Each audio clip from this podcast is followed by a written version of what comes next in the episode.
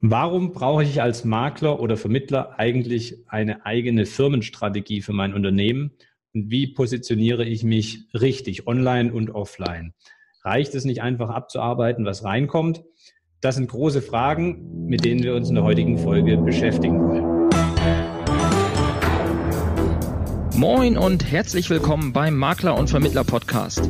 Hier bekommst du aus der Praxis für die Praxis hochwertiges Know-how von Kollegen und Dienstleistern aus der Finanz- und Versicherungsbranche. Du erfährst alles über die neuesten Trends auf dem Weg ins digitale Büro, bekommst regelmäßig vertriebliche Impulse und bleibst über die rechtlichen Rahmenbedingungen deines Alltags informiert.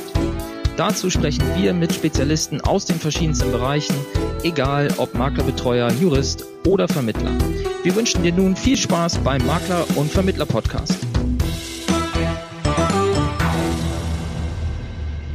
Und damit willkommen zu einer neuen Folge des Makler- und Vermittler-Podcasts. Ich bin Nico und heute habe ich Sebastian Heithoff als Gast bei uns hier im Podcast. Sebastian ist Experte für Digitalisierung und dafür die digitale Transformation in Vertrieb und Marketing nutzbar zu machen. Der 33-jährige Consultant hat zwölf Jahre Branchenerfahrung sowohl in der Versicherungswelt als auch in der Marketingbranche und leitet aktuell die operativen Vertriebs- und Marketingaktivitäten der auf Banken und Versicherungen spezialisierten Digitalagentur.com. Seit 2016 beschäftigt sich ähm, Sebastian damit, die Digitalisierung in die Praxis umzusetzen, sowohl bei Versicherungsgesellschaften als auch bei Banken und bei selbstständigen Vermittlern. Daneben äh, veröffentlicht er regelmäßig Fachartikel in den einschlägigen Online-Medien zu den Themen Digitalisierung und Positionierung und ist Lehrbeauftragter der DHBW, der Dualen Hochschule Baden-Württemberg in Heidenheim für den Studiengang BWL Versicherungen und lehrt dort zur digitalen Positionierung. Sebastian, das soweit als offizielle Vorstellung. Du darfst es aber gerne noch ergänzen, sollte ich etwas vergessen haben. Und hallo im Podcast. Hallo Nico. Ähm, ich brauche das nicht zu ergänzen, das passt. Das ist schon ziemlich, ziemlich umfangreich gewesen. Das reicht mir vollkommen aus. Und ähm, ja, ich bin es tatsächlich gewohnt, das einfach in, in ein bis zwei Sätzen zu machen. Denn die meisten Leute sagen immer, was machst du eigentlich? Und dann sage ich, ich arbeite mit, allen Leuten, die Bock haben, sich positiv zu verändern und die digitalen Themen nicht ignorieren, sondern zielführend nutzen wollen. Das ist meine, die kürzeste Intro, das ich geben kann. Sehr gut. Dann haben wir es nochmal gut zusammengefasst. Ähm, und dann können wir auch gleich äh, reinspringen in das Thema weil ich starte mal mit der Adam und Eva Frage, was kommt denn jetzt eigentlich als erstes äh, für einen Betrieb? Die Positionierung, muss ich erstmal meine Zielgruppe finden, muss ich mir erst eine Strategie erarbeiten? Vielleicht fangen wir da mal ganz vorne an. Gut, die Frage ist relativ leicht zu beantworten. Als erstes kommt immer die Positionierung, denn wenn man die Positionierung nicht hat, kann man nur unzureichend über das Thema Zielgruppe sprechen.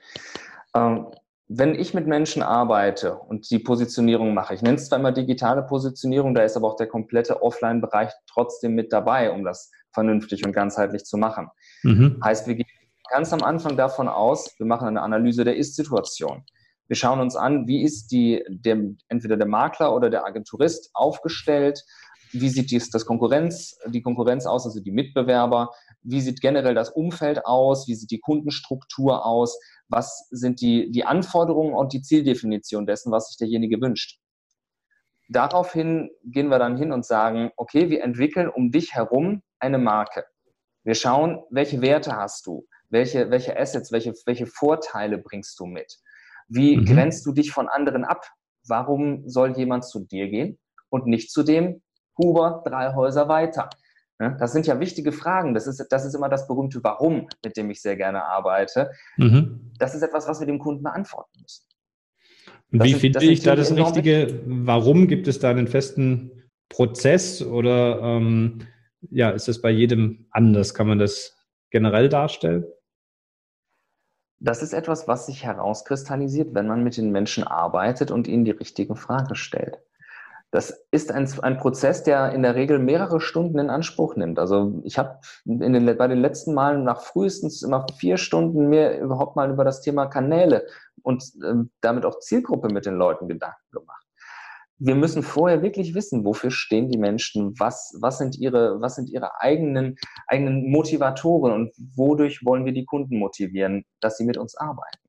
Und erst wenn wir das wirklich beantworten können, sind wir in der Lage, überhaupt versiert eine, eine Definition dessen zu treffen, mit wem wir auf welchen Kanälen über was sprechen wollen und wie wir das kommunizieren. Und erst dann ist es wirklich sinnvoll, sich über eine Zielgruppe Gedanken zu machen. Kannst du dafür mal aus deiner Praxis vielleicht ein konkretes Beispiel nennen, um das ein bisschen greifbarer zu machen, weil es halt wirklich immer ein Einzelfall ist, aber ich denke, ein Beispiel mhm. hilft mal, äh, das ein bisschen zu konkretisieren, was man sich unter Positionierung dann vorstellen darf, wenn man selber als Vermittler sich bisher damit noch nicht beschäftigt hat, sondern einfach ja das Tagesgeschäft abgearbeitet hat. Natürlich, sehr gerne. Also, wir stellen uns einen Vermittler vor. Der Vermittler hat einen Bestand. Der Bestand hat eine bestimmte Größe und der Vermittler möchte wissen, mit wem macht es mehr Sinn zu arbeiten. Es gibt Erfahrungswerte, wie es sich, also generell auch aus der Branche, wie viel Sinn es macht, sich mit Bestandskunden zu beschäftigen und sie zu veredeln oder inwiefern, inwiefern es Sinn macht und was es auch kostet, sich mit Neukunden auseinanderzusetzen. Mhm. Das heißt, ich gehe mit dem Menschen hin, schau mir an, okay, was macht dich sowohl, also was sind Themen, die für dich grundsätzlich stehen und die dir wichtig sind und wofür stehst du geschäftlich? Dann machen wir mehrere Arbeitsblätter des ähm, Markenkommunikationsexperten ähm, Jon Christoph Berndt. Mit dem stehe ich auch regelmäßig in Austausch. Das ist ein sehr, sehr geiler Typ. Ähm, hat diverse Sachen veröffentlicht und die habe ich nicht nur alle gelesen, sondern die habe ich verinnerlicht. Und für mich ist es auch einfach immer eine Wohltat, wenn ich was veröffentliche und er schreibt dann bei Facebook oder bei LinkedIn drunter, Sebastian, hast du gut gemacht, du hast das verstanden. Meine Rede. Das ist einfach sowas, wo ich sage, ja, das ist geil. Ne? Und für, ich benutze zum einen so ganz klassische W-Fragen, zum anderen die Dinge, die, die er online kostenlos so tatsächlich als Arbeitsbilder zur Verfügung stellt. Und ähm, mit den Dingen gehen wir dann hin und erarbeiten was macht diese, diesen Menschen aus? Und warum kontrahieren die bisherigen Kunden mit ihm? Daraus entwickeln wir dann die Themen, die möglicherweise sinnhaft sind für eine Kommunikationsstrategie. Das heißt, wir erkennen, okay, ähm, du bist gewerbelastig, du bist privatkundenlastig, sowas muss man natürlich definieren. Wie kommen die Leute bisher zu dir? Arbeitest du schon mit Empfehlungsmarketing? Und um, um solche, solche Dinge werden halt insgesamt alle zusammengefasst, schön auf, ganz klassisch auf Papierkärtchen, auf Post-its geschrieben, an mhm. die Wand getatscht, schön geclustert, also zusammengefasst, hin und her geschoben, mit Priorisierungspunkten versehen. Und dann sehen wir, okay, was macht Sinn? In welche Richtung gehen wir? Mhm. Und daraus entwickeln wir dann Schritt für Schritt den Ansatz, dann, das hat einfach viel mit, auch mit Erfahrung, aber auch mit der Interaktion zu tun. Dann frage ich die Menschen, was hat bisher was gebracht? Wir gucken uns auch das an, was bisher gelaufen ist auf den Kanälen und warum Sachen geklappt haben und warum Dinge gescheitert sind. Und daraus entwickeln wir dann beispielsweise, dass wir sagen, okay, für diese Agentur, die einen Bestand hat von 1,x Millionen, macht es durchaus Sinn, da der Bestandsdichte pro Haushalt noch bei zwei Verträgen liegt, ähm, eher in die Bestandskundenveredelung zu gehen, mhm. weil sie zum einen günstiger ist, zum anderen aber auch das Potenzial dafür da ist. Und dann wird halt entsprechend gesagt, okay, welche Kanäle machen Sinn? Du bist jetzt gewerbelastig, gut. Dann können wir uns zum Beispiel schon mal sagen, dieser Kanal macht relativ wenig Sinn, weil wir wollen ja nicht auf allen Hochzeiten gleichzeitig tanzen. Mhm. Und das sind, das sind dann Dinge, die man gemeinsam festlegt, wo man dann die operative Umsetzung sowohl plant als auch vereinbart und gegebenenfalls halt manche Dinge auch zusammentut. Oder ich empfehle den Leuten dann eben, mit dem und dem kannst du das machen, der ist Experte für jeden Bereich äh, weil es mir halt eben auch wichtig ist, dass die Leute jeweils die Besten bekommen. Und es gibt Themen zum Beispiel wie Performance Marketing, da bin ich seit 2016 raus. Da empfehle ich dann beispielsweise den Michael Krüger, selber Makler mit x Angestellten und, und wirklich, wirklich gutem Geschäft.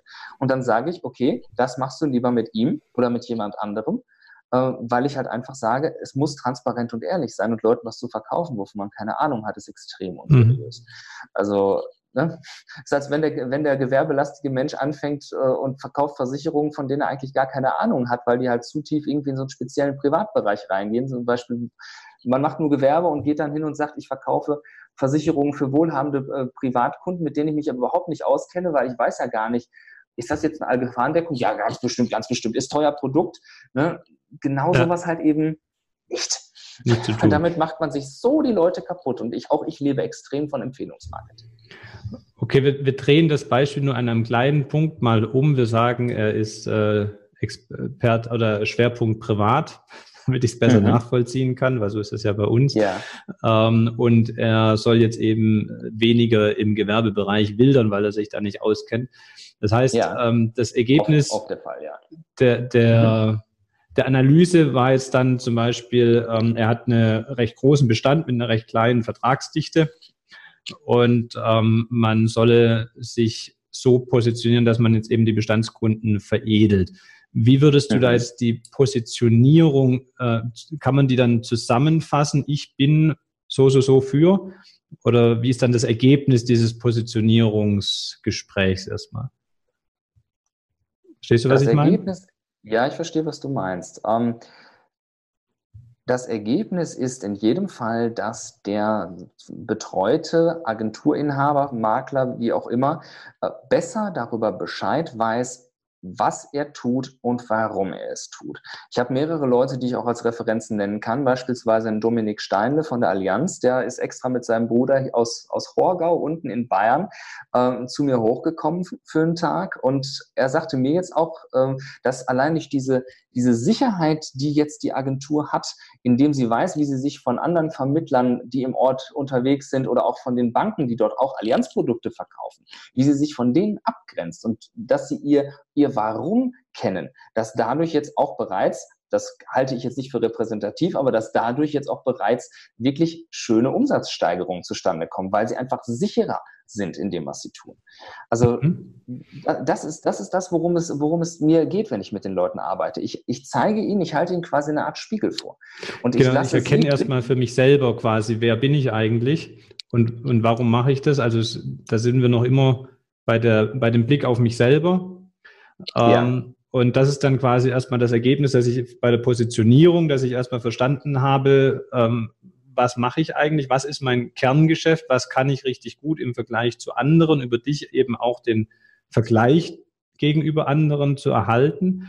Ähm, und danach schließt sich dann erst der nächste Schritt an, wie äh, transportiere ich jetzt diese Positionierung, die ich jetzt für mich selber gefunden habe, dann nach außen in die dadurch ja gefundene, automatisch gefundene Zielgruppe, richtig? Richtig, ganz genau das ist es. Das heißt, aus dem, aus dem Warum entsteht halt automatisch das Was, das Wie und das Wo. Und das ist halt einfach, es, fun es funktioniert. Es funktioniert. Das ist, das ist ja das Schöne. Das heißt, die Leute haben irgendwann so den Punkt der Selbsterkenntnis, wo sie dann sagen, okay, ich verstehe, das mache ich deshalb und deshalb sind die Leute bei mir. Ich sage den Leuten einfach immer, wenn jemand, wenn du schon offline erfolgreich bist, dann gibt das ja einen Grund dafür.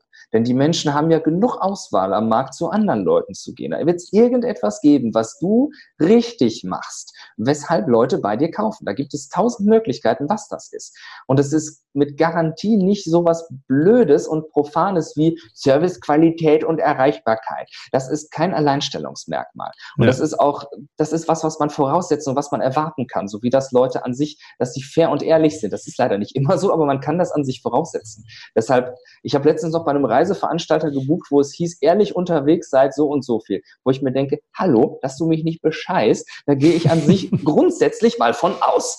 Ne? Ja, und das ist, sollte man. Es gibt einfach viel schönere und viel, ich habe so viele Vertriebler kennengelernt in den letzten Jahren und das sind, sind so unglaublich gute Leute dabei, Männer und Frauen jeden Alters. Das sind wirklich tolle Leute. Und den ganz, ganz vielen ist der Kunde enorm wichtig, weil sie verstanden haben, dass nur wenn der zufrieden ist, man auch Erfolg hat als Selbstständiger. Ne? Und das, das zu verstehen, das versuche ich den Leuten beizubringen. Und in vielen Fällen klappt es auch einfach. Die, die es noch nicht verstanden haben, verstehen es dann irgendwann. Das heißt, äh, die Positionierung hat erstmal sehr viel mit Selbstreflexion zu tun, äh, auch mit dem Blick in die Vergangenheit. Wo komme ich her? Warum bin ich dort, wo ich heute bin? Und jetzt ist aber im zweiten Schritt ja sicherlich so, dass äh, gerade der Vermittler oder Makler ja ähm, sich damit intensiver auseinandersetzen möchte, der sich ja verändern möchte für die Zukunft, der wachsen will, der sich äh, in irgendeiner anderen Form äh, verändern möchte. Das heißt, wenn er jetzt erkannt hat, wo er herkommt und wer er ist, ähm, wie, was ist dann der nächste Schritt, um eben nicht weiterzumachen wie bisher, sondern um jetzt das äh, andere Ziel zu erreichen. Da muss das andere Ziel erstmal definiert werden. Zieldefinition, und die, daraus eine darauf basierend eine Strategie. Und diese Strategie wird dann entsprechend auch umgesetzt. Also das heißt, im Rahmen auch des, des ersten Tages, normalerweise mache ich einfach immer für den Positionierungsteil einen Tag, wobei wir nie, aber auch wirklich nie mit allem fertig werden, äh, was halt dann dazu führt, dass es Hausaufgaben gibt, dass ich nacharbeite, dass derjenige nacharbeitet. Aber wir kommen immer so weit, dass wir sagen, okay, das ist die Strategie, auf diesen Kanälen wirst du arbeiten, diese Tools wirst du benutzen und mit diesen Ansätzen arbeitest du künftig. Das ist immer an einem Tag mit drin und dann dauert der halt auch mal bis 19 Uhr ein bisschen drüber. Ne? Also morgens um, um neun oder halb zehn angefangen, mit mal einer halben bis maximal Stunde Mittagspause und dann schön durchgeknallt. Ne? Mhm. Also die Zeit vergeht wie im Flug und ähm, einfach weil man sehr, sehr intensiv und sehr eng miteinander arbeitet. Und ähm, wir definieren im Rahmen, also meistens im letzten Drittel werden die Kanäle und die Tools definiert. Und dann geht es in die operative Umsetzung selten kommen wir dazu oder gerade ich habe jetzt ich habe ja auch mit einem mit einem etwas größeren blauen Versicherer regelmäßig zu tun. Da habe ich jetzt Leute die haben auch mehrere Tage wo man dann am zweiten Tag schon auch sich zusammen hinsetzt und sagt man entwickelt Texte man entwickelt die detaillierte Content Strategie man definiert gemeinsam die die Abläufe man schaltet gemeinsam Werbeanzeigen. Das sind halt alles Dinge die kriegt man in der Regel am ersten Tag nicht mehr hin. Aber die sind in ihrer Definition wer macht was mhm. werden die am ersten Tag abgehandelt, weil das ist halt auch enorm wichtig, dass es nicht alles beim Inhaber der Agentur oder der, der Makler, beim Makler hängen bleibt. Das ja. ist ein ganz, ganz großes Thema, weil halt eben oft macht es dann der Inhaber selber nur, naja, wann setzt er das um? Der soll ja eigentlich Geschäft schreiben. Ne? Und deshalb muss man das dirigieren und delegieren können. Richtig. Ähm, ich denke, das ist ein ganz wichtiger Punkt, auch die Abgrenzung ab, bis wohin ist es noch Chefsache und äh, wann habe ich es dann soweit operativ in Maßnahmen runtergebrochen, dass man es delegieren kann. Ähm, aber bevor das kommt mit den Kanälen und Tools, sind wir ja noch, ähm, noch mal einen Schritt zurück bei der Strategie. Es gibt mhm. immer wieder die Diskussion, ähm, wenn man dann Richtung Strategie oder Zielgruppe geht, ähm, sollte man sich jetzt auf eine Zielgruppe an Personen fokussieren oder auf ein Produkt. Jetzt wirst du wahrscheinlich antworten, das ergibt sich ja aus der Positionierung. Ähm, aber gibt es da ähm, allgemeinere Vor- und Nachteile, die man aus deiner Sicht da äh, ziehen kann äh, bezüglich Zielgruppe ähm, oder Produktfokussierung? Es ergibt sich tatsächlich ja, ich, es ergibt sich tatsächlich aus der Positionierung, wenn sie richtig gemacht ist. Es gibt einen zentralen Nachteil beim Thema Produktfokussierung, nämlich dass Produktpostings in den allermeisten Netzwerken nicht funktionieren. Mhm. Produkt, also Leute, die mit einem Produkt erfolgreich sind, sind es entweder mit einem extremen Nischenprodukt oder sie sind damit offline, mehrheitlich offline erfolgreich. Zum Beispiel das Thema Presseversorgung. Wenn es davon einfach nicht viele Leute gibt, die das machen und man einen entsprechend weiten Kundenkreis hat, ist man deshalb erfolgreich, weil es halt nicht viele vernünftig können oder mhm. dürfen. Mhm. Und ähm, das, das ist jetzt, so, wenn man über, über ein Produkt spricht, Volker Büscher, Tierversicherung, ne, ist klar. Aber jetzt hinzugehen und sagen, okay, ich mache jetzt irgendein anderes Produkt, ich spezialisiere mich jetzt auf, auf Hausrathaftpflicht, weiß nicht, das macht das, macht das Sinn? Es ist, es ist dann, man ist dann, wenn man nicht in der Nische unterwegs ist, ist man sehr vergleichbar. Und geht dann halt auch Sicherlich, ja? sicherlich nur für die äh, sehr beratungsintensiven Produkte sind, wie auf der einen Seite die ja. Arbeitskraftabsicherung, äh, Krankenversicherung oder äh, Vorsorge, denke ich. Und Vermögensschadenhaftpflicht für bestimmte Berufsgruppen ist auch sehr spannend. Also ja. ähm, da kenne ich die eine oder andere Agentur, die da zum Beispiel im Bereich Rechtsanwälte sehr stark unterwegs ist. Und das ist ja auch ein, ein Thema, das kann richtig Spaß machen, wenn man da die richtig großen Kanzleien mit 100 und mehr angestellten Rechtsanwälten hat. Ne? Also sowas, sowas macht dann Freude. Ähm, ja. Wo, wo fängt da die Zielgruppe an? Also ähm ist Akademiker schon die Zielgruppe oder ist es dann erst Ärzte oder erst niedergelassene Dermatologen oder ähm, wie grenzt man das ab? Da kriegst du jetzt eine Juristenantwort drauf. Es kommt darauf an. Kommt drauf an. also, ich, also Akademiker ist ja zum Beispiel die klassische, hm, Akademiker ist ja so die klassische MLP-Zielgruppe zum Beispiel. Ne? Ja. Also ich finde, Akademiker ist eine zu große Definition, weil man da kein Warum sagen kann. Außer wenn man jetzt sagt, okay, ich bin halt auf Akademiker spezialisiert. Ja, schön. Ne? Akademiker haben einen akademischen Abschluss und Akademiker haben meistens Geld. Aber einer Zielgruppe zu sagen, hey, guck mal, ich, ich möchte mit dir arbeiten, weil du hast einen Uni-Abschluss und du hast Geld. Ne, das ist so, ja, schön. Da ist jetzt irgendwie noch kein Argument mit dabei gewesen von Vermittlerseite. Ne, ja. Das ist, wäre mir persönlich ein bisschen was dünn. Ja. Ähm, also eine, eine Ziel, eine, ist es halt auch die Frage, brauche ich zwangsläufig wirklich eine Zielgruppe? Kann eine Zielgruppe nicht auch ein regionaler Faktor sein? Ich habe immer wieder Agenturen, die sagen, ich wohne in einem kleinen Ort, meine Zielgruppe ist jeder, der in meinem Ort wohnt. Ähm, das kann auch, also auch die Regionalität kann eine Zielgruppe sein. Wenn man jetzt in einem Ort wohnt mit 4000 Einwohnern äh, und im Einzugsgebiet wohnt, vielleicht jetzt im Umkreis von 30 Kilometern insgesamt 16.000 bis 20.000 Menschen, dann macht es mit der Zielgruppe relativ wenig Sinn, etwas anderes als Regionalität zu spielen. Richtig, das, weil, da weil das wäre auch meine, meine Frage, dass wenn ich mich jetzt zum Beispiel auf meinetwegen Haus, äh, Hautärzte spezialisiere und aber nur offline unterwegs bin, dann äh, ist die Auswahl an Ärzten wahrscheinlich relativ gering. Das heißt, dann mhm. muss ich ja schon deutschlandweit äh, online aktiv sein, um eine ausreichend große Zielgruppe erreichen zu können. Ähm, allein dadurch, denke ich, ähm, ergibt sich das, dass man sie nicht zu sehr einschränken kann, dann, wenn man offline unterwegs ist. Ja, es, das, das Ding ist, es, es muss einfach passen. Das ist, das hört sich jetzt leichter an, als äh, das hört sich jetzt leicht gesagt an, aber de, de facto ist es ja so. Ich arbeite tatsächlich am liebsten mit Leuten, die bereits offline erfolgreich sind, weil wenn die Leute offline auch noch nichts auf die Kette kriegen, dann haben wir nämlich zwei Aufgaben. Erstens, sie zu positionieren und zweitens erstmal rauszufinden, warum es nicht läuft. Ne? Ja. Und entsprechend ist es einfacher, mit den Leuten zu arbeiten, die halt bereits Vertriebserfolge haben, weil dann brauchen wir nur eine Übersetzung auf den digitalen Kontext und nicht auch noch ein, ein überhaupt erstmal in Gang bringen des ganzen Prozesses, wo ich nämlich auch sage, das ist jetzt nicht wirklich mein Thema. Geschäftsentwicklung, ähm, nee, das, das, machen, das machen andere Leute und da hat auch jemand vielleicht schon vor Jahren mal irgendwas verpennt, wo dann man jetzt nicht sagen kann, oh, ich mache jetzt online und mache jetzt ein paar Posts bei Facebook und jetzt bin ich plötzlich super reich und super erfolgreich. Also das zu behaupten, wenn das offline noch gar nicht klappt, halte ich für grob fahrlässig bis vorsätzlich falsch. Ja. Also ähm, das, nee. Deshalb, wenn, wer, wer offline noch nichts kann, muss sich erstmal da überlegen, warum kann ich eigentlich nichts oder warum habe ich keinen Erfolg und ist überhaupt der Versicherungsvertrieb für mich das richtige Pflaster? Nee, er hat ja, also, äh, wir, wir, gehen ja in unserem Beispiel von dem sehr erfolgreichen, äh, in der Breite sehr erfolgreichen äh, Vermittler erstmal aus, nur hatte bisher ja. ja es nicht geschafft, die Vertragstiefe zu erzielen bei den Kunden. Ähm, und äh, von daher, der ist erfolgreich, aber er ist halt bisher nicht online unterwegs.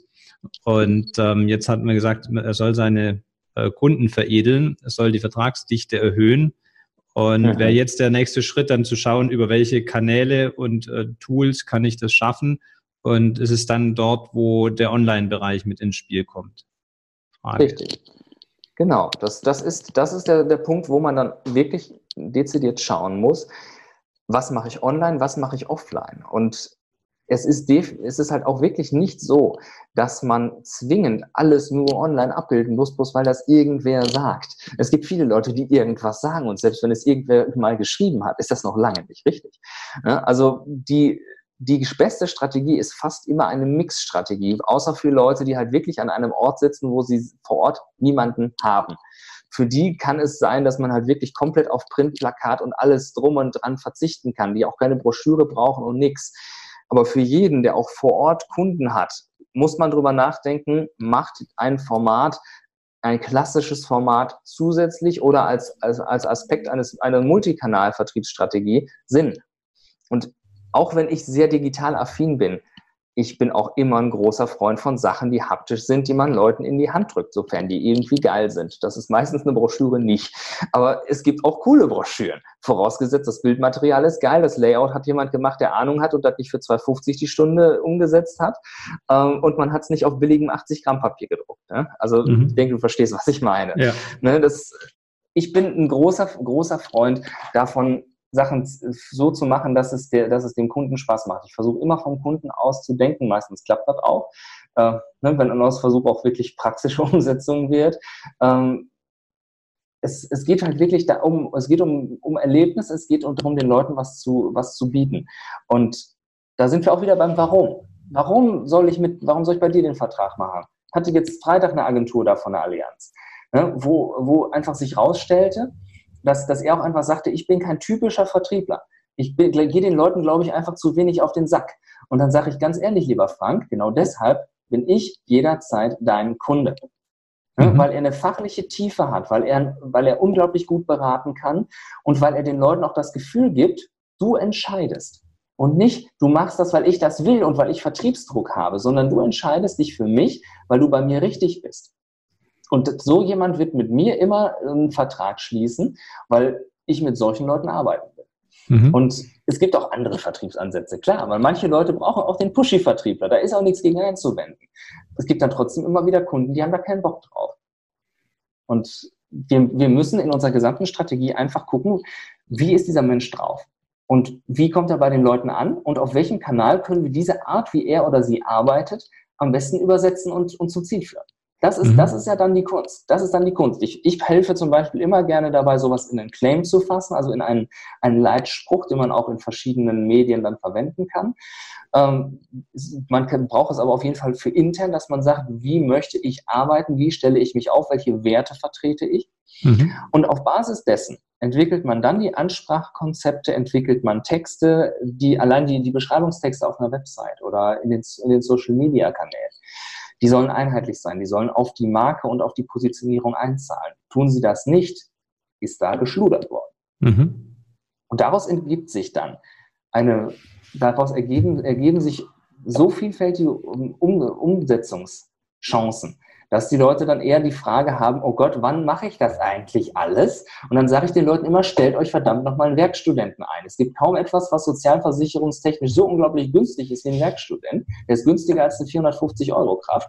Und lasst jemanden, der Bock auf die Themen hat, eure Kanäle bespielen, challenged, also ähm, fordert mit, sorry, Agentursprache, fordert mit dem Dinge heraus, ähm, ob das wirklich so richtig ist. Guckt, warum Sachen funktionieren oder nicht funktionieren. Setzt ein Monitoring auf. Mhm. Sorgt dafür, dass ihr einen Blick darüber habt, was ihr tut. Und wieder Agentur sprecht, guckt auf den Return on Investment oder BWL sprecht. Sorgt dafür, dass ihr wisst, wo euer Geld hinfließt. Investiert nicht mal eben 2000 Euro in eine Printanzeige, wo ihr nicht nachprüfen könnt, ruft jetzt jemand eigentlich an aufgrund dieser Anzeige. Da muss man eine entsprechende Marketing-Telefonnummer verwenden, also eine Nummer, die extra dafür ist, dass sie diesen Anruf erfasst, damit ihr sonst gar nicht, sonst wisst ihr ja gar nicht, kam das auf Basis dieser Anzeige. Dafür mhm. kann man so viel Geld verbrennen. Und ich kenne so viele Leute, die jedes Jahr tausende Euro in Print stecken, aber gar nicht wissen, ob das was bringt. Mhm. Und in Online kann man es wunderbar nachprüfen, ob es etwas bringt. Insofern finde, sage ich immer, wenn du jetzt 10.000 Euro im Jahr hast und steckst die komplett in Print, mach da mal lieber 60, 40 und steck 60 in Online. Also 60 mhm. Prozent. Ne? Das, das kannst du dann wenigstens nachprüfen. Und wie tief geht dann deine Begleitung? Also wenn jetzt der äh, Vermittler bisher keinerlei Online-Aktivitäten äh, verfolgt hat, er hat vielleicht sein Facebook-Profil, ist in einigen äh, Vermittlergruppen aktiv, aber jetzt nicht für seinen Betrieb. Ähm, jetzt kommt ihr über die Positionierung, die Strategie, über die Kanäle dahin, dass er sagt, ähm, es würde Sinn machen, hier eben zum Teil jetzt Online-Kanäle hinzuzunehmen. Ähm, wie weit nimmst du ihn dann da noch mit an der Hand, an, an die Hand? Äh, wie lässt sich das darstellen? In welcher Tiefe? Also, also welchen Zeitraum vielleicht? Kann, ja, ähm, das ist individuell und kommt darauf an, was gewünscht wird. Auch hier geht es wieder nach dem, was der Kunde haben möchte. Ähm, generell Setup von Kanälen immer, weil man da dann ja auch die entsprechende Message rüber transportieren muss. Das heißt, Anlegen von einem LinkedIn-Profil, Anlegen von einem Xing-Profil, wobei ich persönlich gerade mein Xing-Profil beantragt habe, komplett platt zu machen, weil ich momentan nicht mehr an Xing glaube. Ähm, sowas, also das, das Aufsetzen von Profilen immer auch Schalten von rudimentären Facebook-Kampagnen. Ich, ich, bin seit 2016 da raus. Bis 2016 habe ich vier Jahre lang monatlich mehrere tausend Euro in, sehr erfolgreich in Facebook-Kampagnen gesteckt. Nur da war der Algorithmus noch ein anderer. Mhm. Da haben die Anzeigen, da hat man für unter einem Cent noch Klicks bekommen auf einer Traffic-Kampagne. Das ist heute schon eine Herausforderung. Und ähm, ich kann den Leuten immer generell äh, dann klar zeigen, wie sie eine Facebook-Werbung schalten. Wenn das da aber zum Beispiel mehr in die Tiefe geht oder die mit differenten Anzeigegruppen oder klar, dann noch unterhalb der Anzeigengruppen mit verschiedenen Anzeigen in einer Kampagne arbeiten. Klar ja. kann ich das, aber ich möchte es nicht machen. Ne, das heißt, ich zeige denen einmal, wie man den kompletten Prozess durchgeht, Kampagne, Anzeigengruppe, Anzeige, zeige, erkläre denen, wo man darauf achten muss beim Gesamtziel einer Kampagne. Ähm, aber sobald das dann da kleinschrittiger wird oder mehrfach Dinge sind, dann sage ich denen, mach das mit jemandem, der das regelmäßig tut, denn ich möchte, dass ihr die besten Ergebnisse bekommt. Und also Hast du dann ein entsprechendes Netzwerk, mit dem du da zusammenarbeitest, dass du da Hilfestellung geben kannst, die richtigen Personen zu finden? Also ich kenne im Zweifelsfall immer jemanden, der es kann. Und wenn ich es nicht kann, schreibe ich es in mein Netzwerk ein und dann meldet sich jemand, der es kann. Also ähm, das ist halt dann der Vorteil, wenn man da, wenn man da sowohl bei Facebook als auch bei LinkedIn jenseits von 2000 Kontakten unterwegs ist. Es gibt immer irgendwen, der kann und man hat eine entsprechende Reichweite, weil es ja auf einem, auf einem eigenen Profil immer sehr viel mehr ausgestrahlt wird, als wenn man jetzt eine Seite hat auf LinkedIn oder auf Facebook. Also das heißt, ich kann auf meinem eigenen Kanal schnell mehrere tausend Leute erreichen, äh, wofür ich bei einem, bei einem Kanal, äh, also wenn ich eine Unternehmensseite habe, definitiv Geld investieren muss. Und ähm, insofern, ich kann im Zweifelsfall immer jemanden benennen, der es kann oder zumindest eine Empfehlung aussprechen, mhm. ähm, weil es mir halt eben sehr, sehr wichtig ist. Für mich zählt, und das hat mir auch letztens auch schön ein Kunde geschrieben, ähm, für mich zählt jeder einzelne Vermittler. Das sind für mich keine Nummern, das sind für mich Menschen. Ich bin da, ich, mir ist Empathie sehr, sehr wichtig und ich möchte wirklich die Leute verstehen. Und ich möchte jedem nicht nur das Gefühl geben, sondern die Sicherheit, dass, dass ich bei, bei ihnen auch genau das tue, was sie wollen. Und nicht irgendein vor, vorgefertigter Murks, wie das die eine oder andere Unternehmensberatung mit so einem schönen Baukastensystem macht. Klar habe ich eine Strategie, die ich immer wieder anlege, aber trotzdem kriegt jeder ein ganz individuelles Ergebnis. Mhm. Und das macht für mich eine hervorragende Beratung aus. Mhm. Also ich merke, es ist schon in jedem Punkt einfach sehr individuell, was ja erstmal sehr positiv ist, ähm, was es für den äh, ersten Augenblick natürlich etwas schwer macht, es greifen zu können, ähm, was dann äh, konkret die, die Maßnahmen sein können. Deshalb, wenn wir haben jetzt auf der einen Seite einen Betrieb, der sich dann auch durch dich begleiten lässt, Dazu hätte ich äh, mal eine Frage grundsätzlich. Ich denke, das wird den Hörer, da auch den Interessierten äh, interessieren. Äh, wenn ich mir einen Profi mit ins Haus hole, der mich da an die Hand nimmt und äh, bei, dem, bei der Umsetzung begleitet, in, mit welchem Umfang äh, finanzielle Investitionen in mein Unternehmen muss ich denn da rechnen und über welchen Zeitraum zieht sich so ein Gesamtprojekt in der Regel? Mhm. Also auch in Zeitinvestitionen also, im Prinzip, nicht nur Geld. Ja. Wir müssen vorerst einmal kurz definieren, welche Formate es gibt. Also es gibt die klassische mhm. Gruppenschulung. Eine klassische Gruppenschulung sind halt mehrere Leute auf einem Haufen, äh, so wie bei einem Meeting, viele kommen rein, nichts kommt raus. Ähm, also so ganz so ganz so platt ist es nicht, aber für mich persönlich habe ich noch nie so gute ähm, Feedbacks bekommen aus, äh, wie aus einem Workshop mit den Leuten eins zu eins oder halt mit dem Team und mir oder mhm. in einem Einzelcoaching. Also das heißt, ich unterscheide Gruppenschulung, ähm, Positionierungsworkshop oder Workshop generell und Einzelcoaching. Eine Schulung ist immer damit verbunden, dass du extrem viele Leute auf einem Haufen hast mit einem meist sehr heterogenen Wissensstand und du es nie schaffst, alle glücklich zu machen. Ja. Und das ist, das ist auch das, weshalb ich für mich auch offen sage, ja, ich mache Schulungen, aber ich mache Schulungen am liebsten nur als Kick-off für eine anschließende Coaching-Phase. Das mache ich jetzt auch gerade bei einer Versicherung. Wir haben da Schulungen gemacht. Die äh, Feedbacks auf die Schulungen, die waren so im Schnitt bei einer, bei einer 2, 2 minus, was mhm. okay mhm. ist, aber nicht ganz meinen Leistungsanspruch entspricht. Jetzt die Rückmeldung auf die individuellen Coachings sind 1 plus mit Sternchen. Also mhm. alleine da sieht man schon, was eine individuelle Begleitung bringt. Einzelcoachings ist dann halt nochmal, nenne ich vor allem Formate, wo man dann wirklich eins zu eins nur sitzt und den Leuten beim Setup von, äh, von den Kanälen etc. hilft oder halt wirklich ganz mit, mit einer Person wirklich nur ans Eingemachte geht. Ähm, zum, zum Pricing, also wir machen das hier bei der, bei der Dotcom generell so, dass wir mit Tagessätzen arbeiten. Man mhm. kann sich auf Basis des Tagessatzes auch den Stundensatz ausrechnen. Das ist relativ einfach. Es sind acht Stunden. Ähm, Und dadurch, wenn du den Satz durch die acht Stunden teilst, kommst du auf den Stundensatz. Der mhm. Tagessatz liegt regulär bei 1250 Euro netto. Das sind brutto irgendwas um die 1,5. Mhm. Ähm, das ist das, was halt regulär äh, gechar äh, gecharged, das ist schon wieder Agentursprache, was berechnet wird, wenn ich im Einsatz bin bei Gesellschaften oder in größeren Projekten.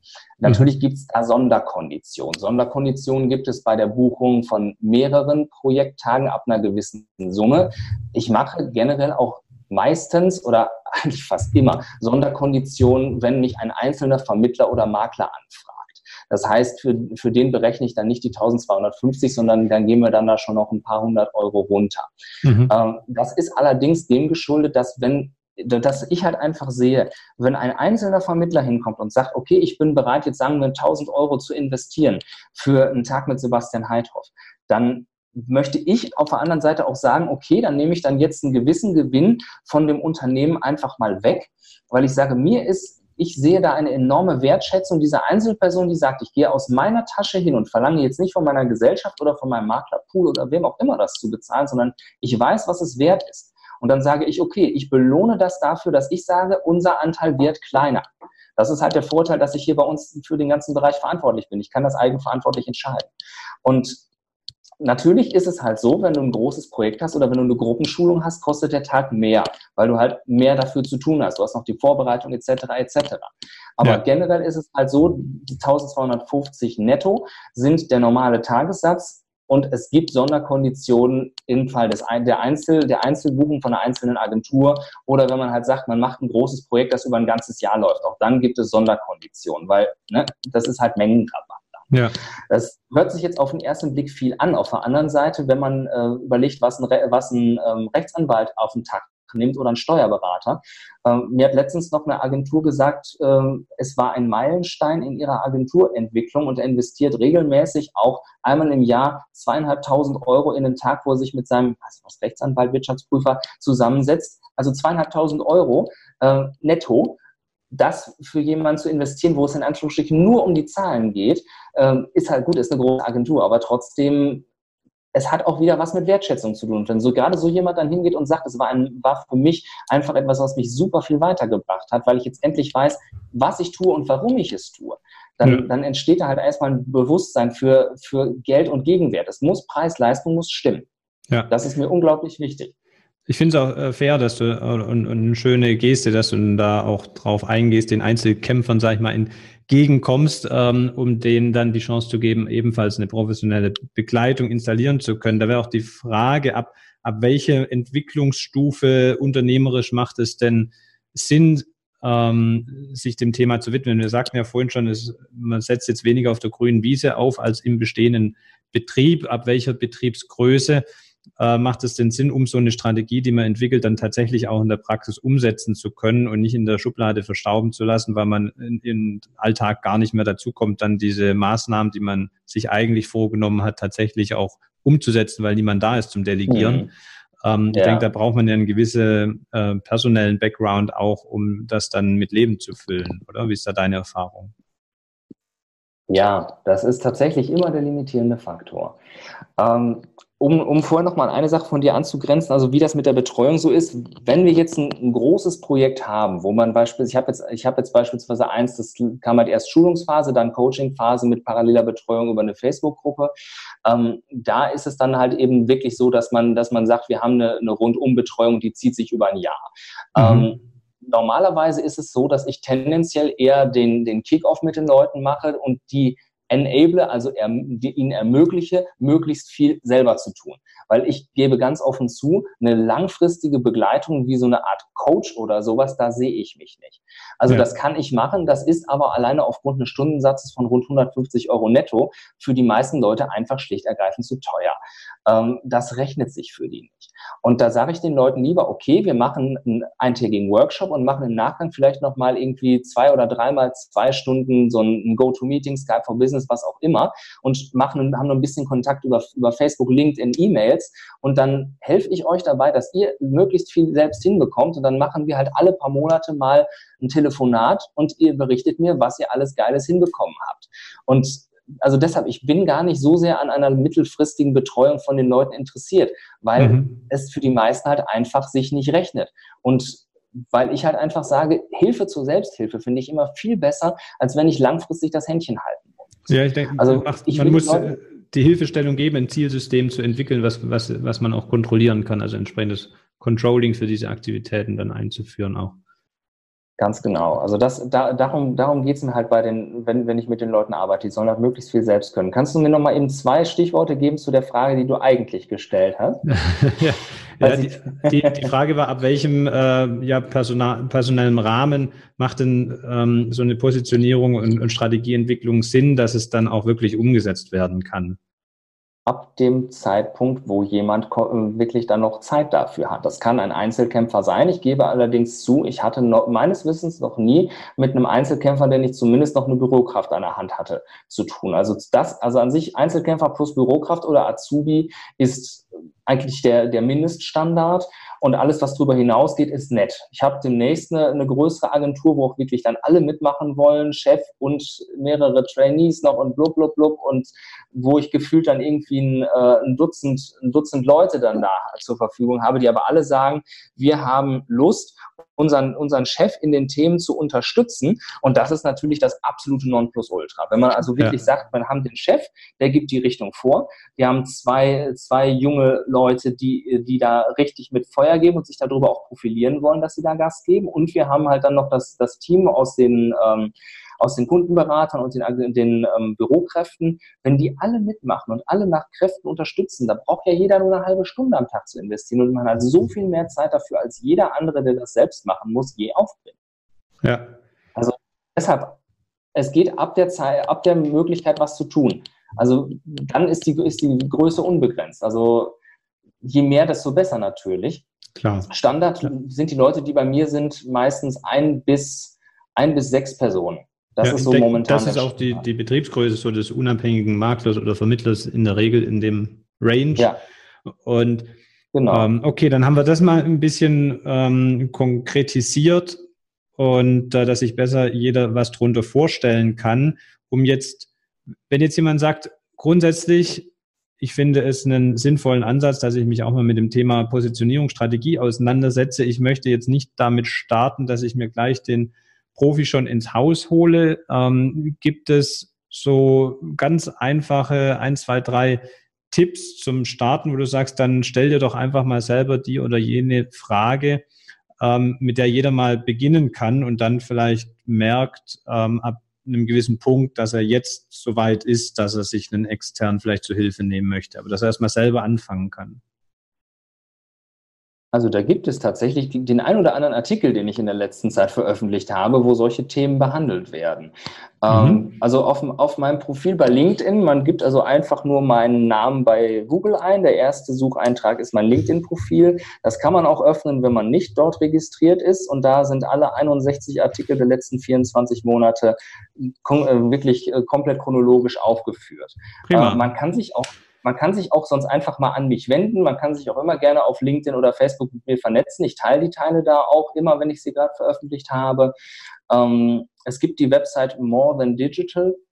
Info, glaube ich, ja, ähm, wo ich, glaube ich, 15 Artikel, wo auch mehrere versicherungsspezifisch sind. Da geht man einfach oben rechts auf Autoren und da bin ich der an zweiter Stelle. Ähm, da sind auch mehrere Themen mit drin. Also ich, ich gebe den Leuten eine Menge Material an die Hand, wo sie auch einfach selber erstmal gucken können, welche Themen habe ich eigentlich und auf was, auf was möchte ich gehen. Und mhm. das ist mir halt auch wirklich wichtig. Also ich, ich bin da vielleicht manchmal etwas zu altruistisch unterwegs, aber mir, ich habe halt wirklich ein, ich habe ein Herz für diese Branche. Ich liebe die Versicherungsbranche und fast alle, die in ihr arbeiten. Ich muss das leider etwas einschränken. Es gibt auch ein paar Leute, die ich nicht mag, aber es sind relativ wenige. Und ähm, ich habe halt, ich will den Leuten einen Mehrwert bieten. Deshalb auch die, die Zusammenarbeit mit der, mit der Uni in, in, in Heidenheim, mit der DHBW.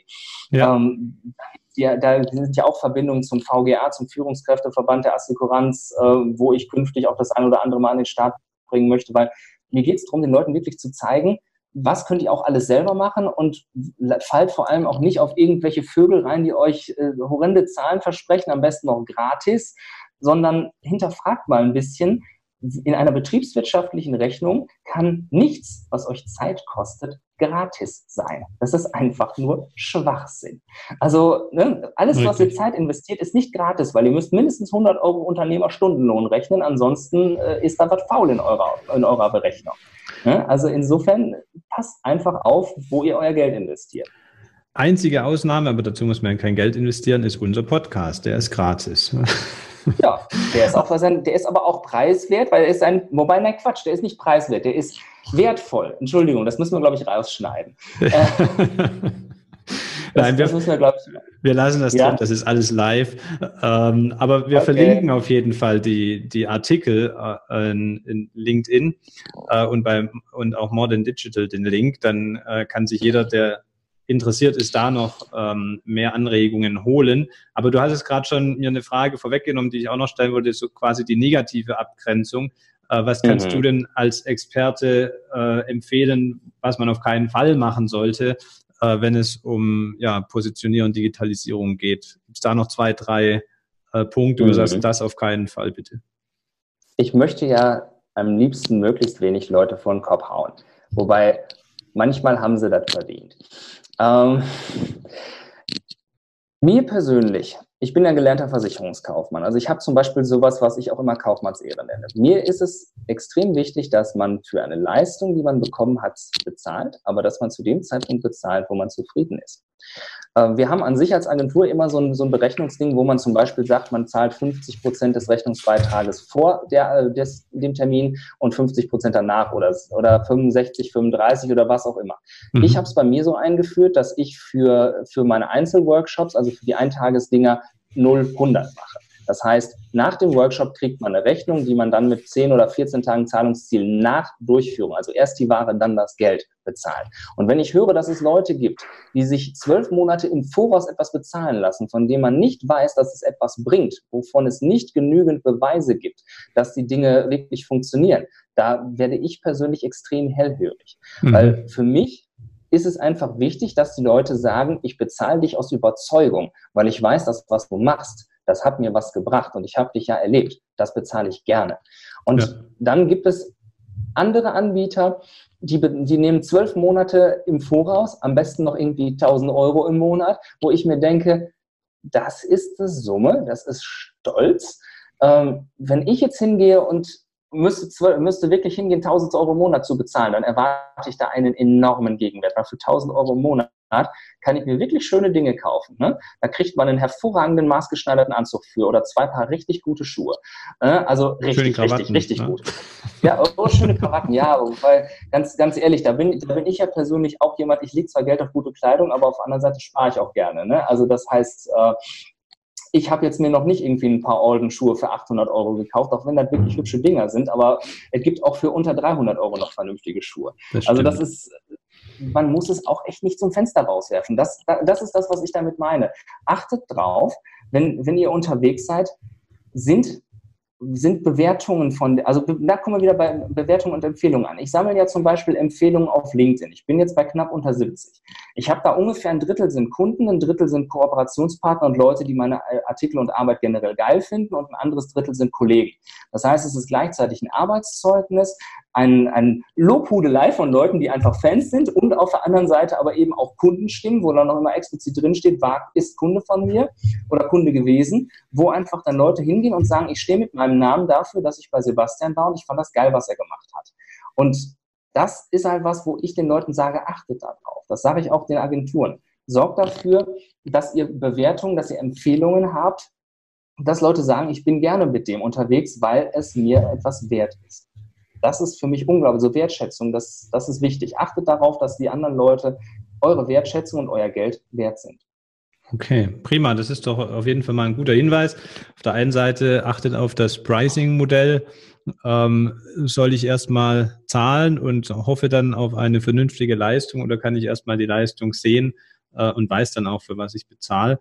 Und auf der anderen Seite, ähm, um da einen guten Eindruck zu bekommen, bevor ich mir jemanden hole, kann der denn entsprechende Referenzen äh, vorweisen und mich da mal schlau Richtig. machen. Ähm, Richtig. Sebastian. Es, es, gibt ein, ein, ein, es gibt ein sehr ja. geiles Video von einem ähm, bayerischen äh, Kabarettisten oder Comedian Harry G. Wird H-A-R, H-A-R-R-Y und dann ein neues Wort, einfach nur das G geschrieben. Mhm. Gebt mal bitte äh, bei YouTube äh, Harry G und dann das Wort Coaches ein. Und gleichzeitig aber bitte noch, damit ihr dann über mich noch lachen könnt, gebt auch noch mal ähm, Harry G und Unternehmensberater oder Consulting ein. Da gibt es zwei super geile Videos. Und ähm, nach dem einen Video wisst ihr, was ein, was ein Consultant macht, was auch leider vielfach stimmt. Und auf der anderen Seite wisst ihr auch genau, wo ihr hinhören müsst, wenn es um das Thema Coaches geht. Also nur so als kleiner Hinweis. Okay, perfekt. Verlinken wir in den Show Notes. Kann man sich das anschauen. Ja. Ähm, ja, ich denke, ähm, wir haben auf jeden Fall dann mal den, den schönen Rundumschlag gemacht. Was kann man sich äh, konkreter unter Positionierung und Strategiefindung vorstellen, soweit man das eben im, äh, im Groben oder im, im Großen äh, konkretisieren kann, weil es natürlich immer eine ganz individuelle Einzelsituation ist, auf die man dann in der Praxis eingehen muss. Aber ich denke, das äh, war trotzdem auf jeden Fall mal ein schöner Überblick. Danke erstmal dafür, dass du Sehr dir gerne. die Zeit genommen hast. Und ich würde jetzt gerne, unabhängig von den Inhalten, dir noch zum Schluss äh, einfach kurz vier Fragen stellen. Kurze Frage, kurze Antwort. Ja. Ähm, einfach äh, von dir persönlich die Antwort. Die erste Frage wäre, mit wem würdest du denn gerne mal Abendessen gehen? Ob jetzt lebend oder äh, tot inzwischen? Ähm, welche Persönlichkeit würdest du da mal gerne äh, treffen? Oh, das ist einfach. Oliver Bäte. Dann werde ich, dann, ich möchte ihn nämlich gerne mal fragen, ähm, warum, warum ich ernsthaft gezwungen bin, sein Profil auf LinkedIn immer als Negativbeispiel zu verwenden, wenn es um Profile geht, wie man sich eigentlich als äh, Unternehmenschef positioniert. Denn das finde ich einfach einfach schade, dass der quasi Bundeskanzler der Versicherungswirtschaft da ein Profil hat, was ich in zehn Minuten nachbauen kann. Und ähm, Postings, die zwar wirklich schöne Bilder haben, aber wo man irgendwie nicht nah an den Menschen rankommt. Ich glaube, dass er, dass er sehr viel schöner kommunizieren kann, weil ich halte ihn für einen absoluten Visionär, einen genialen Strategen. Und ähm, ich hoffe, dass ich wirklich mal mit ihm darüber sprechen kann, weil momentan ist sein Profil gibt nicht das her, was dieser Mensch als, als Lebenswerk geleistet hat.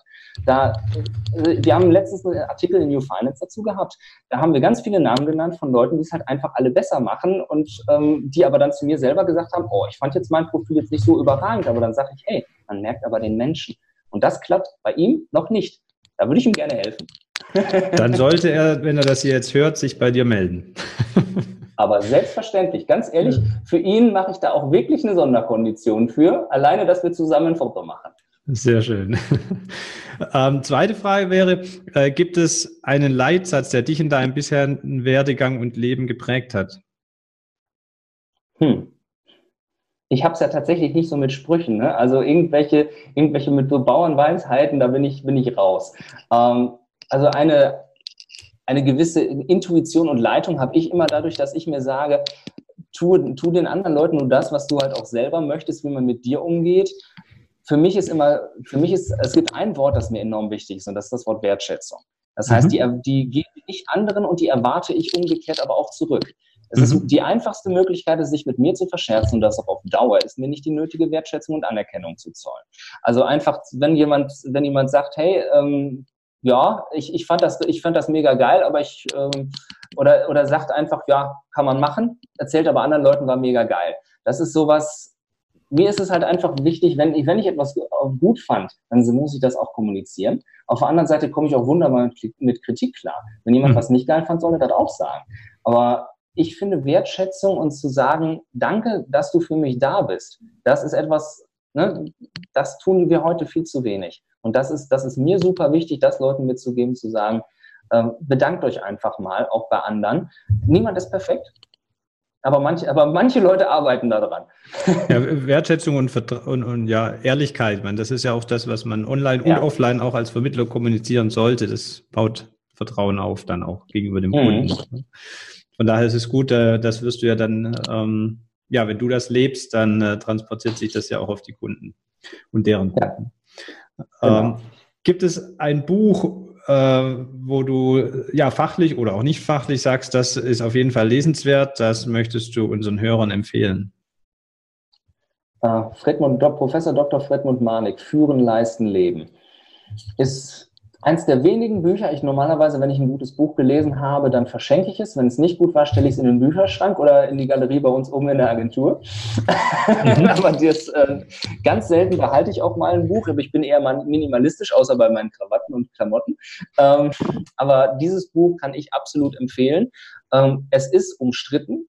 Aber für mhm. mich hat es, mich hat es seit 2016 enorm weitergebracht, seit ich das erste Mal fachliche Führungsverantwortung hatte, ähm, weil es halt einfach jemandem ganz einfache Leitsätze an die Hand bringt, wie man mit, mit sich und mit anderen Menschen umgeht, um Ergebnisse zu erzielen. Und dass mhm. wir nicht von Leistung sprechen, sondern dass wir, dass wir Ergebnisse belohnen. Also insofern, das ist absolut hervorragend. Cool, sehr schön. Verlinken wir auch in den Show Notes, dann kann sich, wer Interesse hat, das mal genauer anschauen. Und die letzte Frage wäre, gibt es eine Persönlichkeit, wo du sagst, die würdest du auch mal gerne bei uns im Podcast, im Interview hören? Da muss ich jetzt zugeben, ich weiß nicht, wen ihr alles schon habt. ähm, Auf die Gefahr hin, dass, dass er schon da war, darfst du trotzdem ihn nennen. Äh, ich weiß, dass ihr den, ihr habt den, den Hermann Schrögenauer schon da gehabt, oder? Nein, meines Wissens nicht. Dann, dann nominiere ich ihn. Okay. Hermann Schrögenau, Vertriebsvorstand von der LV 1871. Hat sehr, sehr interessante Gespräche auf der, auf der DKM gehabt und äh, die waren für mich auch schon seitdem, dass sie das erste Mal diese, diese extrem auffällige neue Werbung hatten. Haben früher halt eher so ein bisschen altbacken und jetzt, ich glaube, seit letztem oder vorletzten Jahr sind die ja, sind die ja jetzt richtig bunt und knallig in ihrer Kommunikation. Ja. Finde ich sehr, sehr spannend, wie sich da das Unternehmen gewandelt hat, was ja nun mal wirklich eins der ältesten in der Branche ist. Und äh, das halte ich für sehr, sehr spannend. Okay, prima. Habe ich notiert. Ähm, ja, dann wären wir für heute ähm, am Schluss unseres Interviews angekommen. Ich habe ähm, nochmal eine Bitte an dich, liebe Hörer, wenn du bis hierher dran geblieben bist, dann bedeutet das ja, wir konnten dir heute einen Mehrwert liefern für dein tägliches Business. Und ich würde mich freuen, wenn du am Anschluss vielleicht direkt an das Hören dieser Episode uns eine kleine positive Bewertung auf iTunes gibt. Das kostet dich zwei Minuten im Anschluss noch äh, und hilft uns aber für dich weitere spannende Interviewgäste für unseren Podcast zu gewinnen. Da würde ich mich sehr drüber freuen. Und ansonsten würde ich sagen, Sebastian, du darfst äh, gleich noch eine letzte Message an unsere Hörer raushauen. Ähm, ich sage schon mal Tschüss, bis zur nächsten Folge und ähm, ja, freue mich auch auf ein Wiederhören mit dir, Sebastian. Ähm, deine, dein Schlusswort, bitteschön. Ich finde es immer schwierig, dass wir bei uns in der Branche uns zu sehr davon beeindrucken lassen, wenn andere Leute von außen sagen, oh, die Versicherungsbranche, die hat so einen schlechten Ruf, die ist in irgendwelchen Rankings immer ganz weit unten und wir uns davon wirklich beeindrucken lassen. Wenn wir anfangen, immer von mit den Leuten nur zu identifizieren, die sagen, äh, das ist doof, Versicherung macht keinen Spaß, dann haben wir auch keinen Spaß. Klar muss man mit den Kunden interagieren und sie auch ernst nehmen, aber auf der anderen Seite, wenn wir uns selber ein negatives Eigenbild machen, wer soll denn dann uns ein positives geben? Wenn wir mit, mit schlechten Vibes nach draußen gehen, klappt das in Richtung Kunde ganz bestimmt nicht. Deshalb mein Appell, mehr Offenheit, mehr Transparenz, mehr Vertrauen in beide Richtungen, ehrlich mit den Leuten umgehen, einfach auch mal sagen, wenn etwas nicht geht und sich seiner selbst bewusst sein. Denn viele von uns, sagen wir mal mindestens 90 Prozent, machen einen extrem geilen Job. Und das, dafür muss man sich nicht schämen. Und es ist auch überhaupt nicht schlimm, dass man als Vertriebler Versicherungen verkauft. Ja, und kaufen, kauft man, gibt es so lange schon. Also ich mhm. bin einfach für mehr Selbstbewusstsein und für mehr, für mehr Offenheit. Dankeschön. Mehr Infos zum Makler und Vermittler Podcast findest du in der gleichnamigen Facebook-Gruppe oder auf der Webseite www.vertriebsansatz.de. Möchtest du uns ein Thema oder einen Interviewgast vorschlagen? Dann schick uns einfach eine E-Mail an info@vertriebsansatz.de. Bis zur nächsten Folge vom Makler und Vermittler Podcast.